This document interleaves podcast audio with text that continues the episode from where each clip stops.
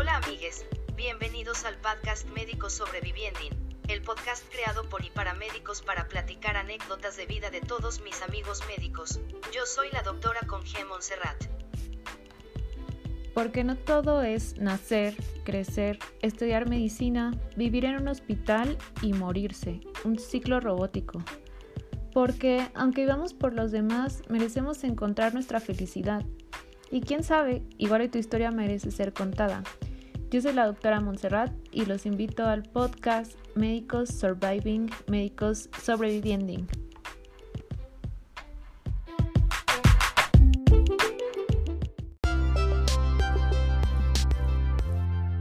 Hola amigues, bienvenidos a otro podcast de Médicos Surviving.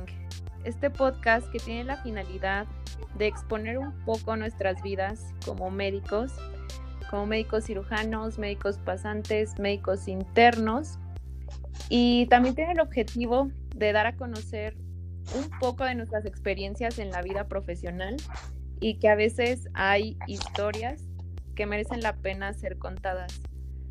Los invito a que tomen una chelita, una copita de vino, un vasito con agua, un cafecito, porque vamos a estar charlando con una de mis amigas hace mucho, mucho tiempo. Ya sabemos aquí que todos los invitados son mis amigos, personas de confianza. Generalmente con nuestros amigos, pues igual y nos dejamos de hablar un rato, pero lo curioso de nuestro grupo de amigos es que, pues como que es agradable muchas veces escucharnos, como ponernos al día, aunque sea pues una tarde lluviosa como la que ahorita estamos pasando acá en el bello Toluca, York, en el Londres de México, obviamente. Entonces, pues hoy vamos a platicar de un tema súper, súper interesante, que son cosas que pasan durante el servicio social.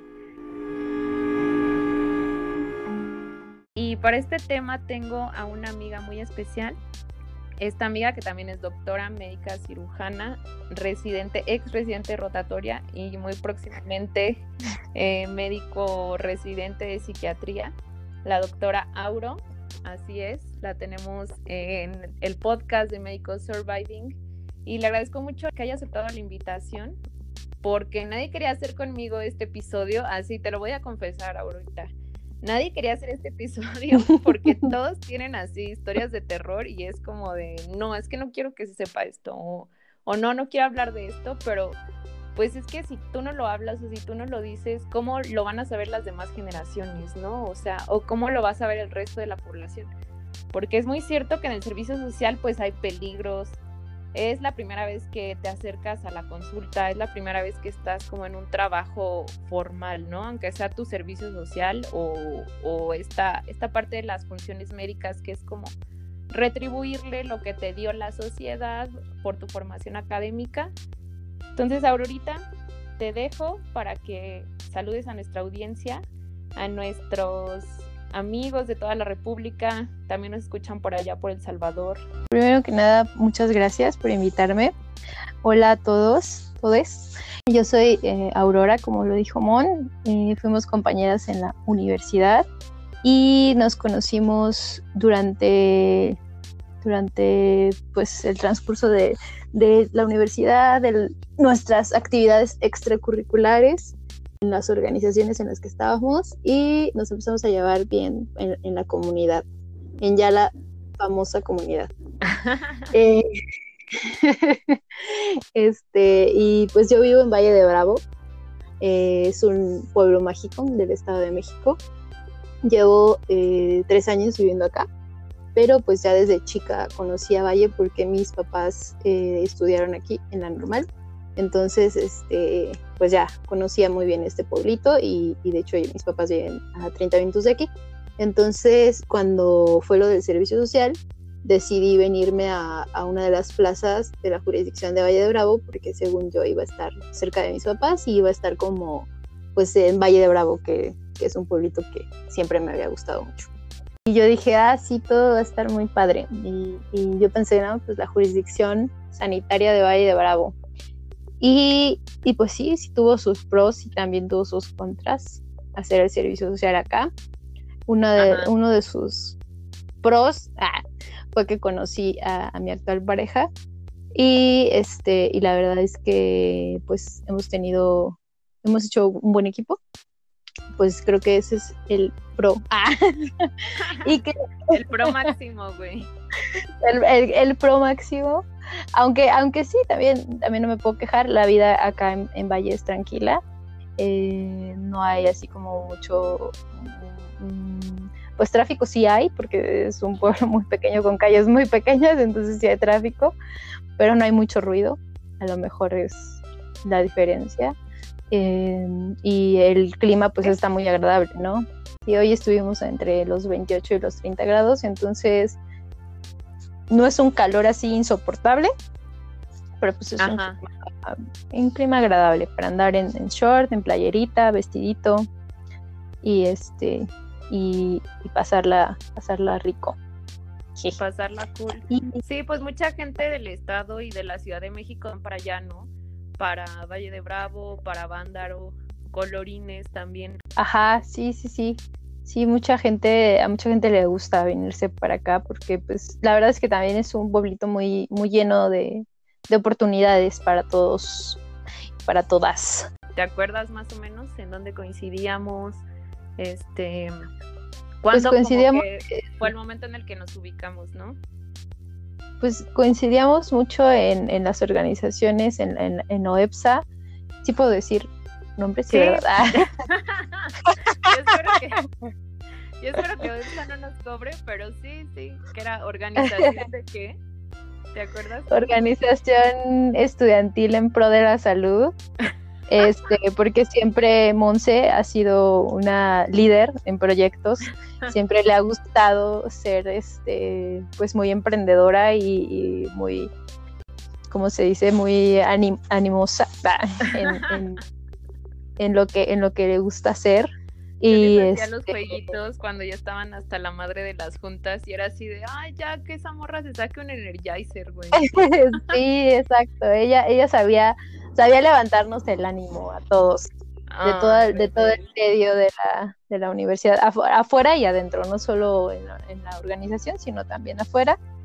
Y este, pues ella eh, era la directora de, de entrenamientos de OEPSA y de ahí fue cuando pues empezamos a coincidir un poquito más en los en los este, en los talleres que hacíamos porque yo también estaba muy metida en, en OEPSA luego en las en los viajes que llegamos a hacer sí fuimos como en dos pero sí fuimos en algún momento hicimos un, un este un un campamento. y ajá, un campamento de la DC y de OEPSA. Y hicimos este, ¿qué otra cosa? Hicimos una una cosa de, de, training. El, ¿cómo se eh, llamaba? TNT. Ajá. Y así. Entonces, pues prácticamente eso fue lo que nos unió, el activismo y más que nada las ganas de hacer otra cosa que no fuera solo estudiar medicina de una manera cuadrada y tradicional. Entonces, pues yo creo que ahí, no recuerdo exactamente el momento en donde nos vimos por primera vez, pero sí recuerdo que nos empezamos a llevar mejor cuando coincidimos en, comunidad también, o sea, aparte de, de estar en los grupitos de OEPSA, que nos tocó estar en la misma comunidad en, el glorioso pueblo de San Luis Mexicali. Sí, bebé, yo también me acuerdo justo de ti porque te has caracterizado por tener ese gran corazón. Y ahorita, a pesar de que estamos grabando y, este episodio va a salir muy pronto, pues sí te lo quiero decir y te, te lo quiero externar de esta forma. Yo creo que eres una de las personas más comprometidas con las cosas extracurriculares que he conocido. Así era de que o las cosas salen bien o, no se hacen, ¿no? Conociendo a Aurora era como de, no, sí, ya hacemos esto y que lo otro. Pues yo creo que te admiro mucho por eso y por estar tan comprometida a la organización. Para los que nos están escuchando y, como que quieren saber más de OEPSA y, estas cosas, pues nos metimos como una organización eh, de voluntariados, ¿no? Llevamos así como campañas de salud, principalmente dábamos pláticas porque en ese entonces pues no podíamos dar consulta, ¿no? ¿Te acuerdas? Muy, muy rara vez se podía dar consulta o nada más los más grandes, pero lo que sí, sí que podíamos hacer era pues dar pláticas, hacer proyectos, como difusión de, de salud a la población en general. Sí, hacíamos una campaña cada, cada semestre que se llamaba CEPROS y pues prácticamente es ahí donde nos juntábamos todos los morritos estudiantes de medicina que querían hacer algo por la sociedad y además eh, hacer como algo más grande de su vida, ah, además de ser médicos y entonces todos los morritos ahí bien ilusionados con la medicina y con ayudar a una población y, y además de pasarla bien entre nosotros y pues así hicimos de esa manera pues amistades, ¿no? Que, que gran parte de, de nuestros amigos pues, pues nacieron o, o nos hicimos amigos gracias a esa organización o nos invitaron a estar en esa organización. Sí, sí. Entonces, eh, pues sí, sí, sí fue una época muy, muy bonita. De ahí estaba padre. Yo creo que mucha gente nos odiaba, pero pues no sé, como que nos unimos mucho. Y también está padre como hacer cosas fuera de, ¿no? Fuera de la escuela, como irte a, a estos congresos, porque nuestra organización pequeña pues pertenecía a una organización más grande. Entonces, pues los congresos eh, nacionales se hacían en determinado estado y tú ya te ibas, ¿no? También Mm, Sí, sí, sí. te ibas ahí a a Sí, cotorrear con los demás. Pero bueno, bebé, para entrar un poquito más en el tema, vamos a hablar de cosas que pasan durante el servicio social, específicamente en medicina, ¿no? Eh, hay que recordar que pues nosotras, en nuestro caso, hicimos cinco años de carrera, un año de internado y un año de servicio social para nosotras poder titularnos, ¿no? Y ser eh, médicas cirujanas y tener nuestra cédula profesional. La verdad es que sí es, sí es un año muy difícil, sí hay que afrontar pues varias situaciones y es como el primer acercamiento que tenemos a una vida profesional ya como tal, ¿no? Igual en el internado pues todavía te sentías un poco protegido con los residentes o con los adscritos y de repente sales del internado y ¡pum!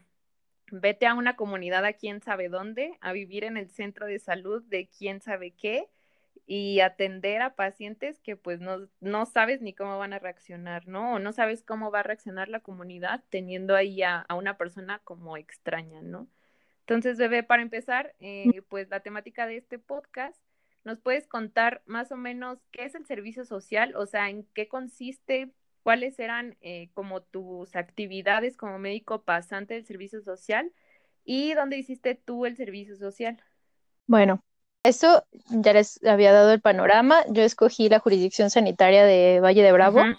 Eh, habían varias jurisdicciones que, bueno, yo, yo ya conocía por la- por las campañas que les platicábamos de, de estas campañas este, en pro de la salud que hacíamos cada semestre. Entonces íbamos como a diferentes municipios en el Estado de México a, a brindarle pues apoyo de promoción a la salud a la población y los más grandes pues apoyaban con lo de la consulta. Entonces yo tenía esa idea eh, que, que Monse no me dejará mentir de que el servicio social iba a ser así como wow para mí porque pues siempre me gustó lo de la promoción a la salud. Ajá, Yo estaba, yo fui este, una oficial local de salud pública en, en la escuela y entonces yo estaba como muy comprometida con la salud pública y yo tenía la idea de que eso era el servicio social, ¿no? Ir a, a una comunidad a brindarle eh, pues los servicios de promoción a la salud, consulta médica y, y pues actividades relacionadas con el bienestar de, de la población en donde te va a, to- te va a tocar, ajá, ¿no? Entonces escogí Valle de Bravo porque ya lo conocía, porque pues, estaba cerca de mi casa y, este, y porque pues pensé que, que era una buena idea, ¿no? Eh, para empezar, para empezar, el servicio social eh, se dice que es una retribución que le tenemos que dar a la sociedad por, por el estudio que hemos tenido durante nuestros seis años, porque también el internado cuenta, ajá, de estudiantes y de aliados del sistema de salud mexicano, y que se instauró desde, no sé, 1930 por ahí, y que no se ha, no se ha este configurado desde entonces, o sea, está súper anacrónica esta cosa. Básicamente eres el doctor del pueblo, ¿no? Eh, hay diferentes tipos de plazas, hay plazas A, B, C, hay plazas de investigación, hay plazas en, en hospitales, hay plazas en centros de salud. El servicio que, que yo escogí fue una plaza tipo C, eh, en una comunidad donde estás en, en, un, en un, consultorio y tú eres el, prácticamente el doctor de, de ahí, de, de, ese, de ese consultorio y pues de toda la comunidad y de las comunidades alrededor. Lo que yo no sabía es que había también como una doble C, o sea, sí, me, sí lo sabía, sí me lo habían contado, pero no sabía que, esas solo eran las plazas que habían hasta donde me tocó a mí. Entonces, en la plaza doble C, te tienes que quedar en la, el centro de salud. O sea, tienen un cuartito en la parte de, atrás o, a veces afuera del centro de salud donde tienes, se supone que debes de tener baño, cocina, un cuarto y un lugar para poner tus cositas y que te quede y tras noches. Entonces, eh, cuando yo llegué al servicio social, me acuerdo mucho que me acompañó mi papá, según nosotros estaba a 20 minutos de, de donde estaba la casa de mis papás, este, y ya íbamos en camino y de repente se acabó la carretera. Entonces ya, ya, o sea, literal había desaparecido de Google Maps por, por razones de, de, este, del gobierno del Estado de México, omitir el nombre de, de la comunidad y del centro de salud. Pero eh, me acuerdo que ya, ya estábamos así como que, ¿qué onda? ¿Para dónde es? Y, y mi papá, o sea, sabíamos que existía porque pues, esa comunidad, porque pues habíamos visto letreros de que existía, pero no teníamos idea de tan al, tan adentro que estaba, o sea, me refiero a de la carretera principal, o sea, de la carretera hacia Valle de Bravo, hacia adentro, tan adentro estaba. O sea, no, no teníamos idea de que, de, verdad, o sea, eran como 45 minutos hacia adentro. Nosotros pensábamos que ay, en 20 minutos ya estaba en, el centro de salud y pues no lo conocía. Entonces, eh, lo fui a conocer antes de que me tocara mi primer día de, de, estancia y mi papá lo primero que me dijo fue, oye, ¿no puedes cambiarte? Así. De tan que estaba bebé. Y, pues de que era una carretera de terracería, con un buen de baches, con hoyo, con lodo, con, o sea, habían como tres casitas alrededor del centro de salud, una escuelita, una iglesia, o sea, literal era un pueblito así muy, muy, muy alejado y con muy pocos servicios, o sea, nada más tenía una sola tienda eh, que era como la tienda del centro del pueblo, donde se surtía la mayoría de la gente de alrededor, que literal bajaba como de los cerros o de los lugares en donde vivían alrededor. Mi papá se dio cuenta inmediatamente de eso y pues, o sea, mujer, médico, eh, recién egresada en un pueblito así, pues a mi papá le dio mucho miedo esa situación. Fue como, no, oye, ¿sabes qué? Mejor pide tu cambio, hay que ver qué podemos hacer porque no, no te puedes quedar ahí, o sea, está, está está muy lejos igual y, yo puedo venir por ti todos los días, pero pues me da miedo el, transcurso del día que te puedan hacer algo aquí que no pueda hacer nada, ¿no? Pues ya yo tranquilicé a mi papá y le dije, ¿cómo crees? La gente de aquí ama a sus médicos porque somos las personas que les vamos a ayudar a mejorar su salud y pues yo estaba muy ilusionada, la verdad. Es que estaba muy ilusionada y, le llevé la contra a mi papá. No, que, que, sí quería porque, porque era como mi sueño, ¿no? O sea, ser como la doctora de ahí o sea, va, va, a sonar muy, muy este, utópico y ridículo, pero de verdad yo pensé que al llegar así todo el mundo iba a ser como, como habían contado algunos expasantes, ¿no? De que, ay, es que te reciben y te hacen fiesta casi casi y eres el, o sea, el mero mole del pueblo y todo el mundo está súper feliz con tu llegada, ¿no? Entonces, eh, me presenté con el delegado, me acuerdo, y el delegado así, pues muy, muy contento, ah, qué bueno que vamos a tener una doctora, muy bien, no sé qué, y pues mi papá al conocerlo como que se tranquilizó un poco más, le encargó mucho a mi hija, no sé qué, y pues mi papá al principio sí iba por mí al servicio, pero conforme empezaron a pasar los días del servicio social, ahí van las cosas que tienes que hacer, ¿no? Es la consulta, que llegan los pacientes a las 8, pero a veces eh, tienen la idea de que se tienen que venir a formar como desde las 6 de la mañana, entonces tú llegas al centro de salud y ya tienes ahí la fila de pacientes. 20 mil personas. Y tú así como de, o sea, no voy a dar toda esa consulta, ¿qué les pasa? Pero bueno, total que ellos estaban acostumbrados a que eh, las personas, bueno, los pasantes anteriores llegaban y como que nada más les, les, este, les pasaban lista prácticamente y ya se podían ir, ¿no? Pero pues yo llegué con, la intención de revisarlos a todos y conforme pasaron los días me, quedaba bien tarde ya en el centro de salud y pues me empecé a quedar. Y me empecé a quedar diario y mis papás empezaron a ver que no me pasaba nada, que estaba seguro y pues ya, me quedaba diario. Entonces tenía que hacer lo de la consulta, me ¿Mande? bueno, o sea, nada más para que, Sí. para quedar así como claro, ¿tu tipo de plaza era C? Era doble C. Ay, bebé. O sea, Ajá. Sí, era doble tenías que quedar ahí de Sí, lunes a sábado, ¿no? Por lo que tengo entendido. Ajá, me tenía que quedar ahí. O sea, obviamente eh, yo hablé con mi coordinador y por lo lejos que estaba y porque pues mis papás podían ir y venir por mí, pues yo sentía que no era necesario que me quedara. Él me dio permiso como que si no tenía más pacientes ya, podía como irme a mi casa a comer y regresar según yo, pero obviamente ya no regresaba. Entonces, la cosa fue que como, como empecé a ver que neta la consulta era mucha, o sea, no sé, llegué a ver 80, consul- 80 consultas en un solo día, Eh, perdón. Ajá. Entonces, pues obviamente me tenía que quedar porque tenía que terminar los expedientes. Sí, sí, sí, claro. Y luego, cuando terminó el primer mes, pues ya, o sea, me quedaba de lleno, ya había, pues la cocina la, la habíamos este, ya habilitado porque pues la pasante que, que estaba antes de mí tampoco se quedaba. Entonces igual no, no utilizaba la cocina, solo la utilizaba de repente, entonces estaba toda sucia y tenía así como un buen de cajas y cosas así. Entonces pues como que la tuvimos que limpiar. Eh, tuve que pedirle a la población que pues se hiciera cargo de, de la limpieza porque eh, mm, estaba así como todo muy sucio y como muy descuidada toda la residencia, el baño, en general dos Ajá. baños, ¿no?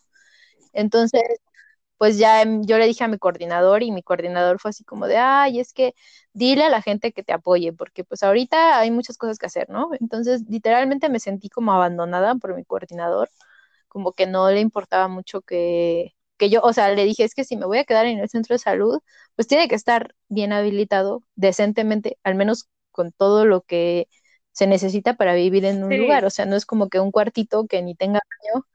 Entonces, él entendió ese, eso, ¿no? Que, pues, que si no estaba habilitada la residencia, ¿cómo me iba a quedar ahí? Entonces ya eh, compuso, porque también me acuerdo que no tenía gas, entonces compuso lo del gas, compuso todo, co- hicieron como entre mi papá y la gente de la, gen- de la población, ya habilitaron para que me pudiera quedar. Pero la gente empezó a ver que me quedaba. Entonces, al ver que me quedaba, pues llegaban más tarde a consulta, porque sabían que de todas maneras los iba a atender. Entonces, y yo pues sí, siempre he sido así como noble y, y si veía así como un niño que tenía gripa o así, a lo mejor no era algo, algo que fuera de vida o muerte, pero, pero de todas maneras los atendía, porque pues decía, no, pues no, ¿cómo no los voy a atender? Y ya, entonces atendía todo, todo, todo, todo. O sea, si llegaran a las nueve de la noche a, por un retiro de puntos, yo los pasaba y, y este, y ya, porque pues sentía que la gente era buena y, y que pues que era agradable. Después fue como el Ajá. primer mes, como, como, como que fue el, el- el, este, la luna de miel y se terminó. O sea, después de que te arreglaron la residencia, de que tú dijiste, bueno, pues va, me quedo más tiempo, este, ya me quedo aquí, mamá, papá, pues ya estoy bien, ¿no? O sea, y voy a hacer lo que tengo que hacer, ¿no? Finalmente, pues sí, es un año en el que, y tú siendo Plaza Doble C, o sea, pues que sí, que te, te tenías que quedar ahí, ¿no? Porque la gente es como el, el único acercamiento a la salud que tiene. Yo, por ejemplo, era Plaza B. O sea, yo no me tenía que quedar ahí en el centro de salud y estaba relativamente cerca de mi casa, pues tú, tú lo sabes. Yo era Jurisaca, Toluca, y que también, este, por ejemplo, en mi centro de salud había otros dos doctores, el jefe de, mm, el jefe de la unidad, había una pasante odontóloga, una pasante nutrióloga y varias enfermeras, ¿no? Pero supongo que tú eras como esos tres doctores que yo menciono que había en mi centro de salud, tú eras esos tres doctores, ¿no? Sí, sí, sí, o sea, yo, yo, yo era médico, enfermera, este, estadista, era de la farmacia, era este, mi propio conserje, era mi propio, era, era mi propia Sí, señora del aseo, literalmente, porque, porque yo tenía que hacerme como que todas mis cosas, aparte de que, o sea, terminaba, no sé, a las 7 de la noche, no sé, como a estas horas, Ajá. a las 7 de la noche la consulta, y, y ahorita terminaba y apenas iba a comer. Y bueno, que de repente sí, no lo voy a negar, había señoras que me veían y me decían, doctora, no ha comido, ahorita le traigo un taco. Y me traían, este, me traían de comer. Sí, sí, sí llegó, llegó a pasar eso. O sea, la verdad es que sí hubieron personas buenas en mi comunidad, no voy a Que decir todo que, mal. que no, que, que no hubo nadie, la verdad que la verdad es que sí hubo cosas buenas, hubieron cosas muy buenas. Por ejemplo, eh, cada mes teníamos que hacer lo del CIS, ¿no? Todos los, los pasantes de la Secretaría de Salud tenemos que hacer eh, un, un reporte mensual de todas las consultas que dimos y de todos los programas que maneja la Secretaría de Salud con estadísticas de Ajá. hombres, mujeres y por edades, ¿no? Entonces, que es un trabajo que lo tendría que hacer este, pues un secretario o un estadista o alguien más, pero no, lo tenemos que hacer nosotros, los, los pasantes. Entonces, pues era súper pesado porque pues yo veía, ¿no? Compañeros de la misma juris que tenían plazas más leves, que su, su CIS era así como de, no sé, 100 consultas y, y mi CIS era así de 700 No consultas, juegues. 1200 consultas, ¿no? Entonces era como, como, ¿qué? ¿De dónde sacas tantos pacientes? Y yo, pues vienen, o sea, la, la, la población, o sea, la población se veía súper así, o sea, es lo más chistoso de todo, porque se veía súper solo, o sea, parecía como que habían casas cada tres kilómetros, pero había un buen de gente todos los días, porque mi, mi centro de salud, o sea, también Plaza WC, significa que está en una Así zona es. de las más marginadas del país.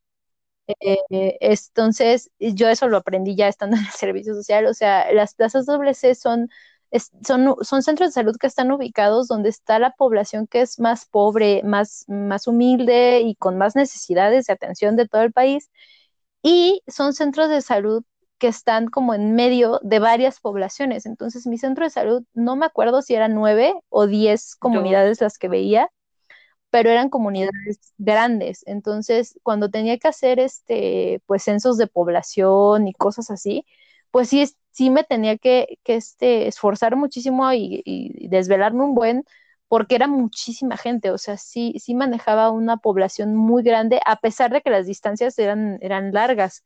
O sea, porque, las, porque había personas que me decían, o sea, me, me levanté a las 5 de la mañana y me vine caminando al centro de salud y eran las 10 de la mañana y venían llegando. Obviamente, pues ya eran pacientes viejitos, o sea, que también caminaban muy despacito, ¿no?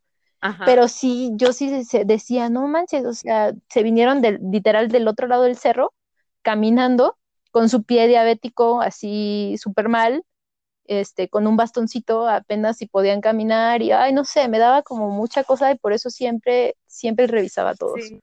porque pues sí me di cuenta que realmente sí se, sí, sí se necesitaba un médico, pero no se necesitaba solo un médico, o sea, se necesitaban más médicos y yo hacía el trabajo que debería de, de hacer un médico ya titulado, a lo mejor el especialista en medicina familiar, eh, a lo mejor también se necesitaría que hubiera como, como todo el equipo que hay en un, en un centro de salud de la ciudad o en un centro urbano o en un CEAPS, pero ahí en esas comunidades, porque en lo que ellos tratan de conseguir transporte. Ah, porque esa es otra cosa también. Eh, como la comunidad estaba así como súper alejada, los taxis solo venían si tú les llamabas. O sea, también estaba súper cañón. O sea, yo, yo no te, yo no manejaba, tuve que aprender a manejar en el servicio social, no sabía manejar. Pero tuve que aprender porque mi papá me dijo así como tienes que aprender a manejar para poder irte de aquí porque, o sea, no podía depender de un taxi o, o de algo más, que sí estuve mucho tiempo así como que con, con miedo porque igual pues el Estado de México no se caracteriza por Sí, su no, buena con seguridad. las mujeres, ¿no? en los O sea, taxis. definitivamente no.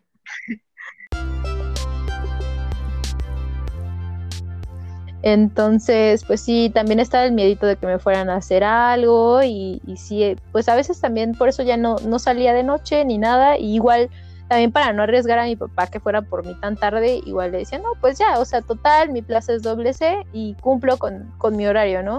Yo siempre era así como de, de súper cumplida, de, de lunes a sábado, estaba en mi, en mi centro Claro. de salud y siempre llegaba, checaba. Y tenía Ajá. dos enfermeras, que prácticamente era como no tener enfermeras, que llegaban a la hora que querían y siempre decían que le habían pedido permiso al coordinador o que tenían algún problema familiar o alguna cosa que realmente yo sabía que era pues la misma distancia y de que ellas venían también de otro lugar. Pues a veces no venían, o sea, y, y se inventaban cualquier excusa para Sí. faltar. Sí, sí, Entonces, ya, ya. pues ahí me veías a las 8 de la mañana, pesando, midiendo, o sea, había, abría el centro de salud a las 7 para pasar a la gente que estaba así muriéndose de frío, a los viejitos o así a, las señoras con, con, bebés o a los niños chiquitos, porque aparte eh, el pueblito donde yo estaba no era cálido, o sea, hacía muchísimo frío, yo creo que hacía más frío que en Toluca. Era muy, muy, muy frío, sí, o sea, no sé, yo creo que porque estaba rodeado de bosque, pero sí, hacía mucho frío, o sea, no nada que ver con el calorcito de aquí de, Valle, que, que sí está muy rico, no, ahí hacía mucho frío, entonces en la mañana, sobre todo en la mañana, o sea, a lo mejor en el día pues X, pero en la mañana, a las 6, 7 de la mañana, que era cuando toda la gente como que se atiborraba en la puerta, pues sí, yo tenía que salir y mejor abrirles para que se metieran al, al centro de salud y que no se estuvieran congelando afuera. Y pues por más de que los regañaba y de que les decía que no era necesario que se vinieran tan temprano, que de todas maneras iban a pasar, la gente no, no entendía, como que ya es muy difícil cambiarle un estilo de vida a, toda una población. Y es algo que aprendí pues ya en el transcurso de, del servicio social, ¿no? Porque yo iba con la idea de, de la promoción a la salud, de mejorar la salud de todos, este, de ayudarlos a superar todas las enfermedades que tuvieran y, darles el mejor tratamiento y ser la mejor doctora. Pero a la larga me di cuenta que, eh, que la salud no solamente tiene que ver con el individuo, sino también con sus condiciones sociodemográficas. Entonces, ahí aprendí que no importaba cuántas veces le lavara yo el pie al diabético o los antibióticos que le diera, si se iba a ir caminando dos horas, del centro de salud a su casa por un camino de terracería, con, que iba a llegar a su casa con todas las vendas ya bien sucias y que se las iba a tener que volver a cambiar y que no tenía agua y que el agua iba a estar, este, pues a lo mejor no potable y se iba a lavar las heridas o se las iba a lavar y se las iba a dejar así sucias hasta la siguiente consulta, ¿no? Hasta el siguiente, hasta la siguiente semana o al tercer día, dependiendo de cuándo lo citara, ¿no? Porque también no podía estarlo citando muy pronto por lo mismo de la distancia. Entonces, pues sí fueron cosas eh, difíciles. Yo creo que el servicio social en medicina para todos, o sea, independientemente de, la plaza que tengas, es un año en donde sacrificas toda tu vida, ¿no? Tu vida personal y te como que tratas de ser un ente de cambio o de encontrarte a ti mismo en, esa comunidad o en esa escuela o en ese hospital o en donde te tocó y tratas de encontrar como tu lugar, ¿no? ¿Qué es, qué es lo que me tocó hacer a mí o por qué estoy yo aquí? Y como que todo ese tiempo tratas de buscar cuál es la razón o, o qué es lo que haces, pero al final te das cuenta que, que no vas a poder cambiar a la gente si ellos no quieren cambiar, o sea, como, como dice el dicho, o sea, si, si tú quieres sanar a alguien, pregúntale si quieres ser sanado. justo. Y es que en el servicio social pues siempre entramos como con esta ilusión, o sea, no te creas, pues yo también a pesar de estar en una, en una plaza pues relativamente cerca de, de una ciudad muy grande, pues también como que siempre entras con esa ilusión y llegas temprano y, ay, mire señor, esto acaba de salir, en, o sea, este tratamiento acaba de salir como en la mejor revista de tal y se lo vamos a dar, ¿no? O así o que muchas veces no tienes los medicamentos y ya no sabes ni qué darle, ¿no? Así como de, supongo que también te tocó épocas en las que por supuesto que no tenías medicamento ni que ofrecerle a, la población, güey. O sea, yo estando en una plaza eh, pues relativamente cerca, como te comento, había momentos del año en los que no tenían ni un solo antibiótico, o sea, ¿y qué les das?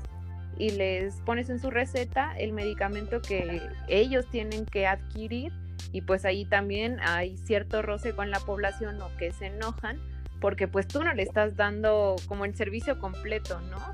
Claro, y te echan la culpa a ti. De hecho, ah, de ahí deviene como el mayor problema que tuve en todo el servicio social. O sea, ese, justo ese tema que estás tocando de los medicamentos, que yo creo que fue así el boom que, hizo que yo, para esto yo no terminé el servicio social ahí, este, yo, yo renuncié a, esa plaza pues a los ocho, meses. Todavía aguanté. Este, en febrero. Sí, aguanté un, chorro, pero ya me fui a, Toluca a una plaza igual tipo B. Entonces, este, sí, como que vi el cambio pero, pero yo creo que lo más cañón que viví del servicio social sí fue como el, estar ahí en, ese pueblito y el enfrentarme a todas esas cosas.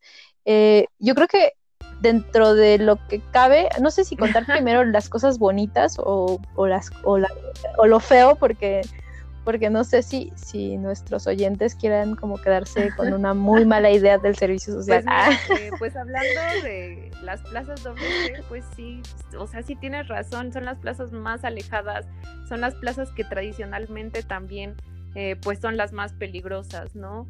O sea, el simple hecho de eh, pues llegar a una comunidad y que esté muy muy alejada y que sabemos pues lamentablemente cómo son las condiciones y que tú llegas intentas hacer un cambio y que muchas veces no sé no haces match con la comunidad o la gente ya tiene tan arraigadas eh, pues sus costumbres que una persona externa pues obviamente es muy difícil que las cambie no o también el acceso a servicios de salud el acceso a servicios de urbanización también vuelven muy conflictiva hasta cierto punto la relación, ¿no?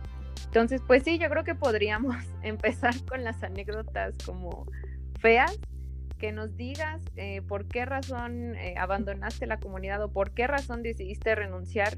Eh, pues sabemos que fue pues una situación que incluso no estaba en tus manos y que esto pues recae directamente en pues prácticamente en el gobierno, ¿no? O sea, cómo nos exponen a, a nosotros, a estudiantes que apenas van saliendo y pues vete a una comunidad y hazle como puedas con lo que tengas, ¿no? O sea, prácticamente.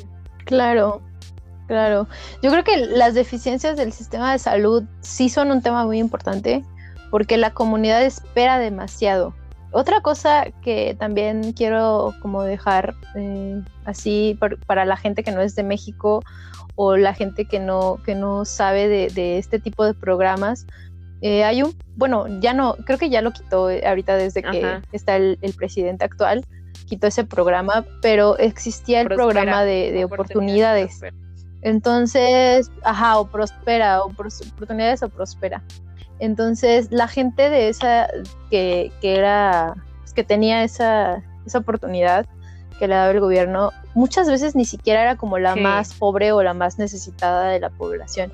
No sé si también tú tenías como tu grupo GAM de, señoras que, que hipertensas y diabéticas que hacían como baile, o bueno, tenían que hacer una actividad física para eh, tener como más complemento de, lo que es el tratamiento de...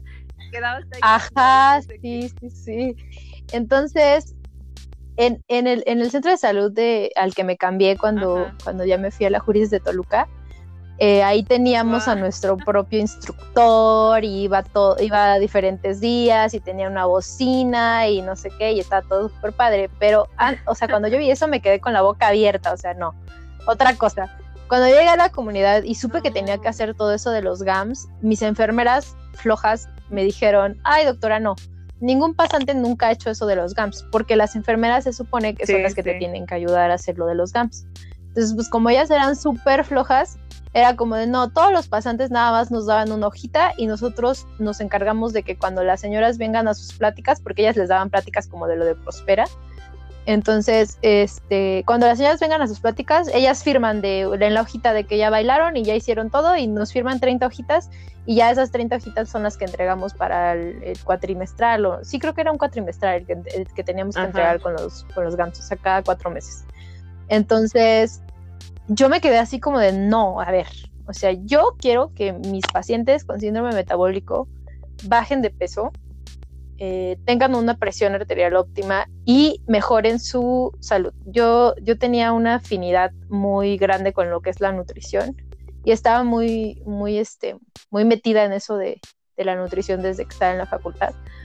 Y, yo estaba muy consciente de que nutrición y educación física, o más bien en recreación física, ejercicio o actividad física, como le quieran llamar, tenían que ir muy de la mano en el tratamiento del síndrome metabólico. Entonces yo les decía que obvio, por eso nunca habían podido controlar a nadie, ¿no? Yo estaba muy, muy este, insistente de que teníamos que hacer el GAM. Entonces mis enfermeras muy listas me dijeron, ah, pues si usted quiere hacer el GAM, pues hágalo usted. Entonces, literal, o sea, tuve que hacer como una, una junta con toda la comunidad Y les expliqué todo, todo esto, ¿no? A ver, yo soy este, Aurora, yo vengo de Toluca, de la Autónoma del Estado de México. Este, quiero que todos ustedes, cuando yo termine mi año de servicio social, sean mejores personas, estén mejor controlados de sus enfermedades crónico-degenerativas y quiero que todos estén comprometidos en que lo van a lograr, ¿no? Todos me miraron con cara de, ay, esta doctora que yo era súper, súper animosa, ¿no? Aprendí muy bien de Monse en sí sus Energizers, señora, en la facultad. muévete, muévete.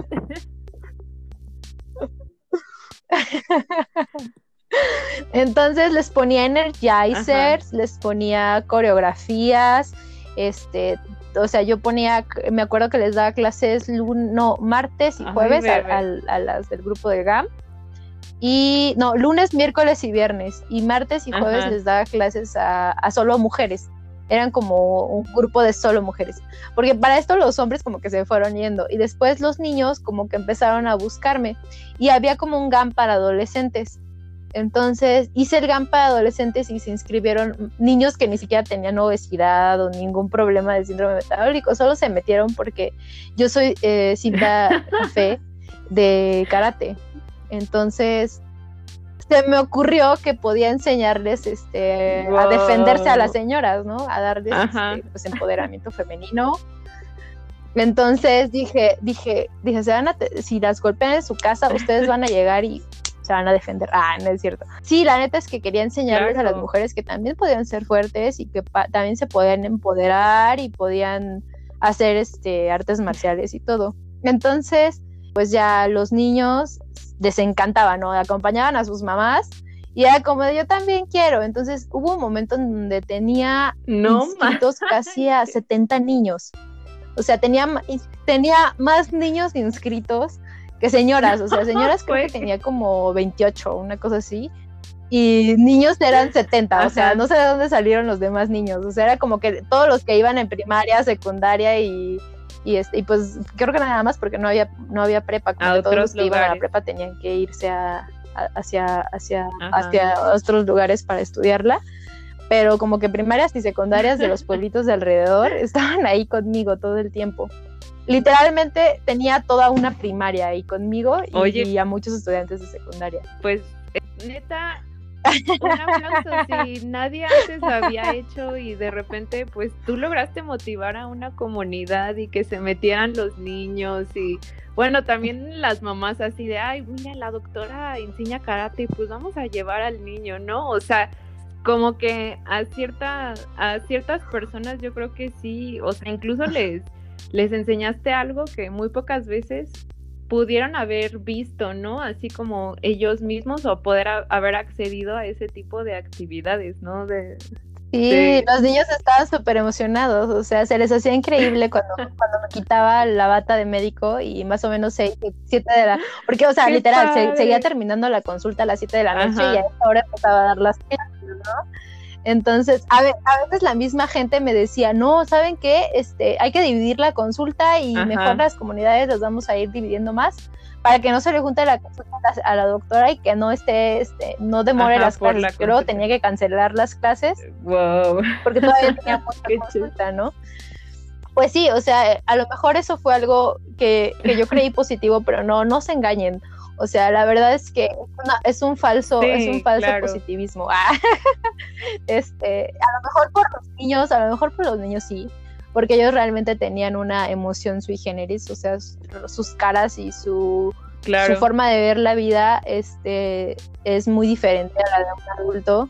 Para ellos, el que yo les enseñara karate, el que yo disfrutara con ellos una o dos horas, porque a veces se alargaba, se- según yo solo iba a ser siempre una hora, pero se alargaba casi siempre a dos horas porque tenía que enseñarles, ¿no? O sea, a mí se me olvidaba mucho porque es muy diferente dar clases en, en una ciudad o en un pueblo que dar clases en el campo. A niños que a lo mejor nunca en su Sí. vida han visto, ni siquiera saben qué es el karate, o sea, que a lo mejor no tienen ni siquiera televisión en su casa y el ver a alguien que se mueve Sí, rápido y más que es una mujer, o sea, realmente eh, era, era sorprendente para ellos, ¿no? Entonces, todos estaban súper emocionados, les encantaban las clases de karate, pero yo dejé de, de darlas cuando me empecé a dar cuenta que no estaba generando un cambio, o sea, me, empecé a dar cuenta que ellos lo veían como un juego y, y no, no, no se disciplinaban, no ponían atención realmente en todo, o sea, como que habían algunos que sí,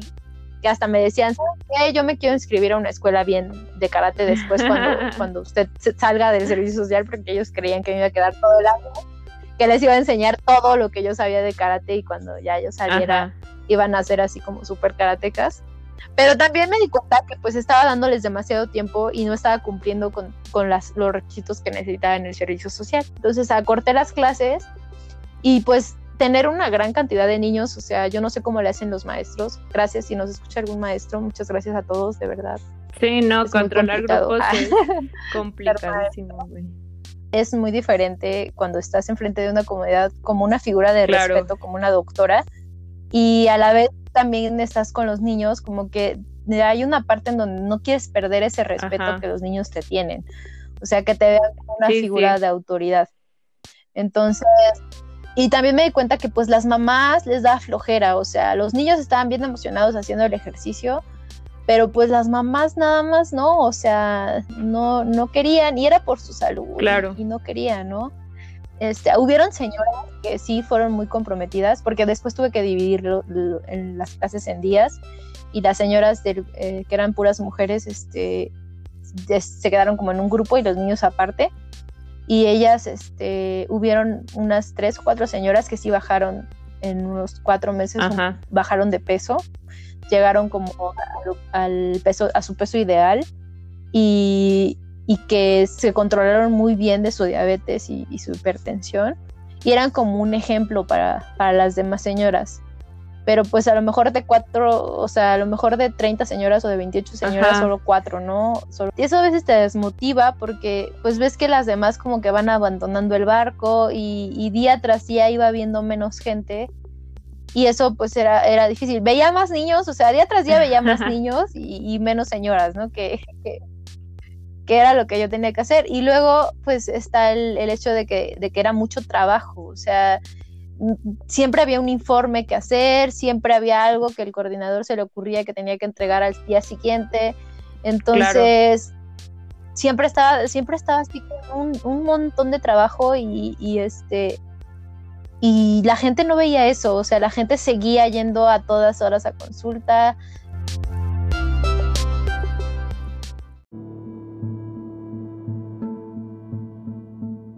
me, empezó a, acosar, o sea, ya eso ya fue como acoso laboral, porque no, ni siquiera podía yo dormir. O sea, el, concepto de plaza doble sí, efectivamente, es que haya un médico en un centro de salud, pero yo creo que lo que está súper mal es que sea la misma persona las 24 horas o las 48 horas de los 7 días de la semana seguidos. O sea, no, no es humano, no puedes estar todo el tiempo trabajando, todo el tiempo pensando que en cualquier momento pueden tocar la puerta de tu cuarto, porque, o sea, es que imagínense que están en su cuarto, están leyendo un libro, se están relajando, se están tomando una chelita o tomando agua, por fin descansando de todo un día de trabajo arduo, de dar consultas, de ver familias prospera, de, de pelearse con la señora que no se quiere tomar su medicamento o del señor que ya necesita insulina y, para él la insulina lo va a dejar ciego.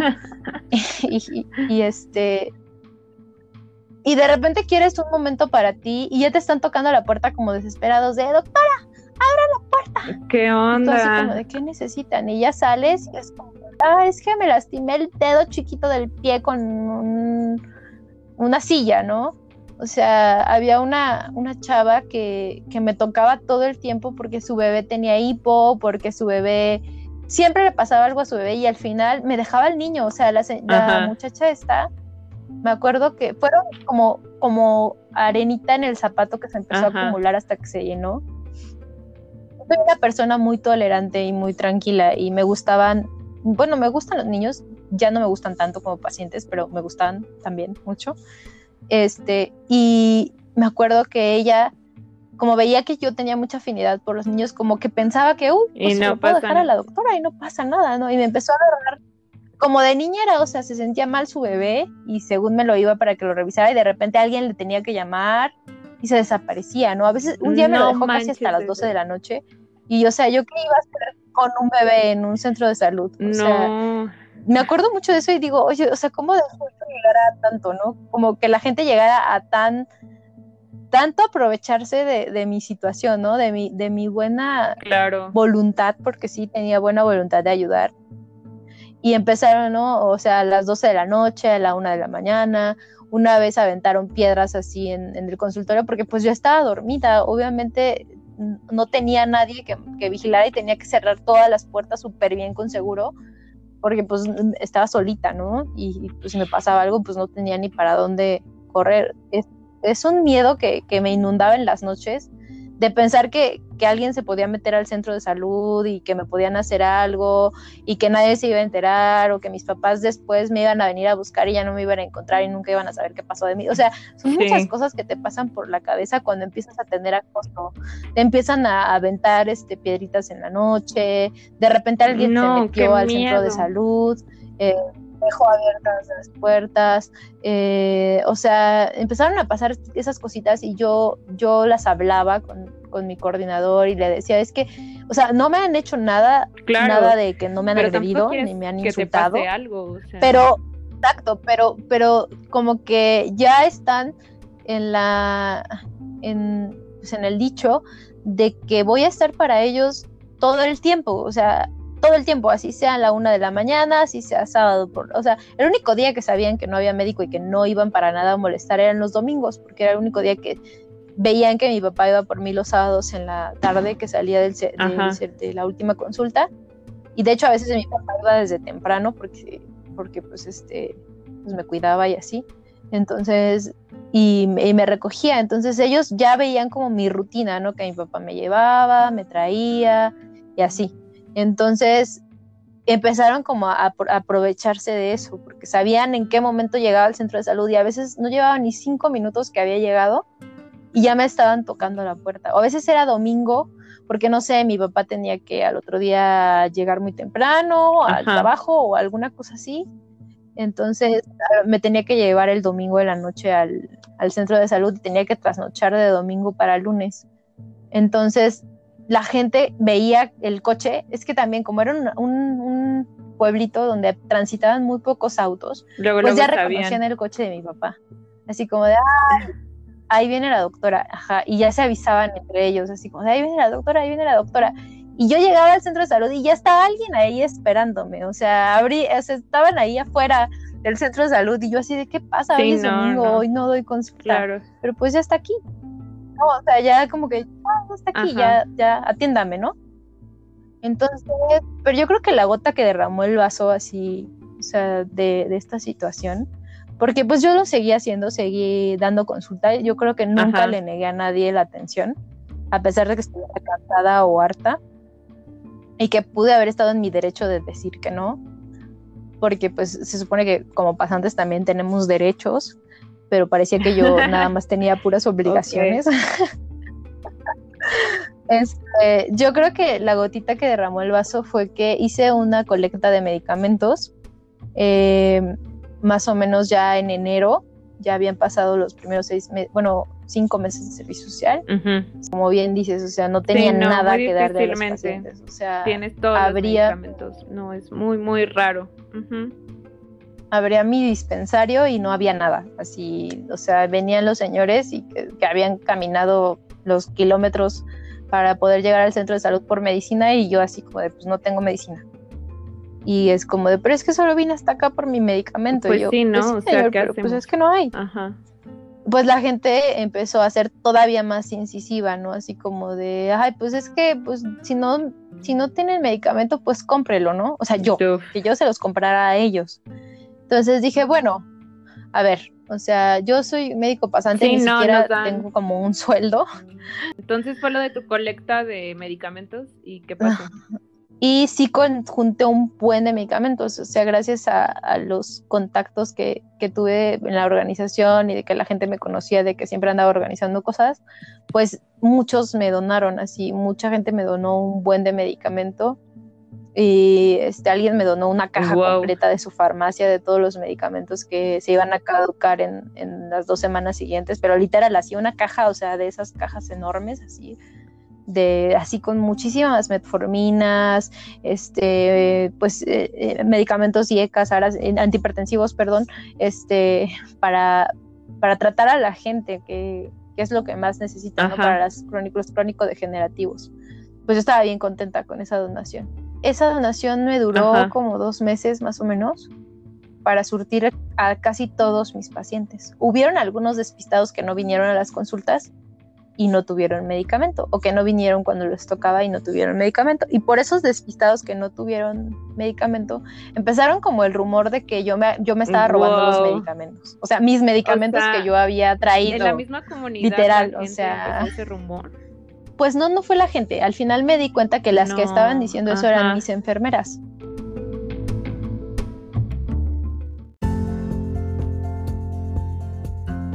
Si quieres conocer el resto de la historia de por qué la doctora Auro tuvo que renunciar a su plaza de servicio social en medicina, te invitamos a que escuches la segunda parte de este podcast, Cosas que pasan durante el servicio de Médicos Surviving literal médicos sobreviviendo. Les dejo un poco del siguiente episodio.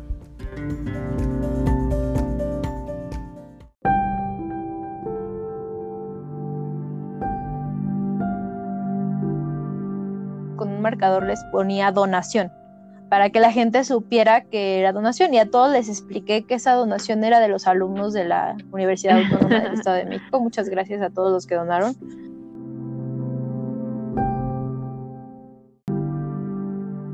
Pensaban que yo como que era de un partido político o de, de, de alguna cosa así turbia, ¿no? O sea, y me querían sacar así como la sopa de, dónde sacó todo ese medicamento, de dónde se lo robó prácticamente, ¿no? Alguien que te esté atacando. Entonces, eh, pues sí me dio como miedo, me dio paranoia. Hablé en ese momento con mi coordinador y bueno, al terminar esa plática le expliqué todo lo que había pasado, que esta persona me estaba amenazando. Envíanos tus propuestas de podcast al Instagram arroba mon-012. Gracias, nos estamos escuchando. Bye.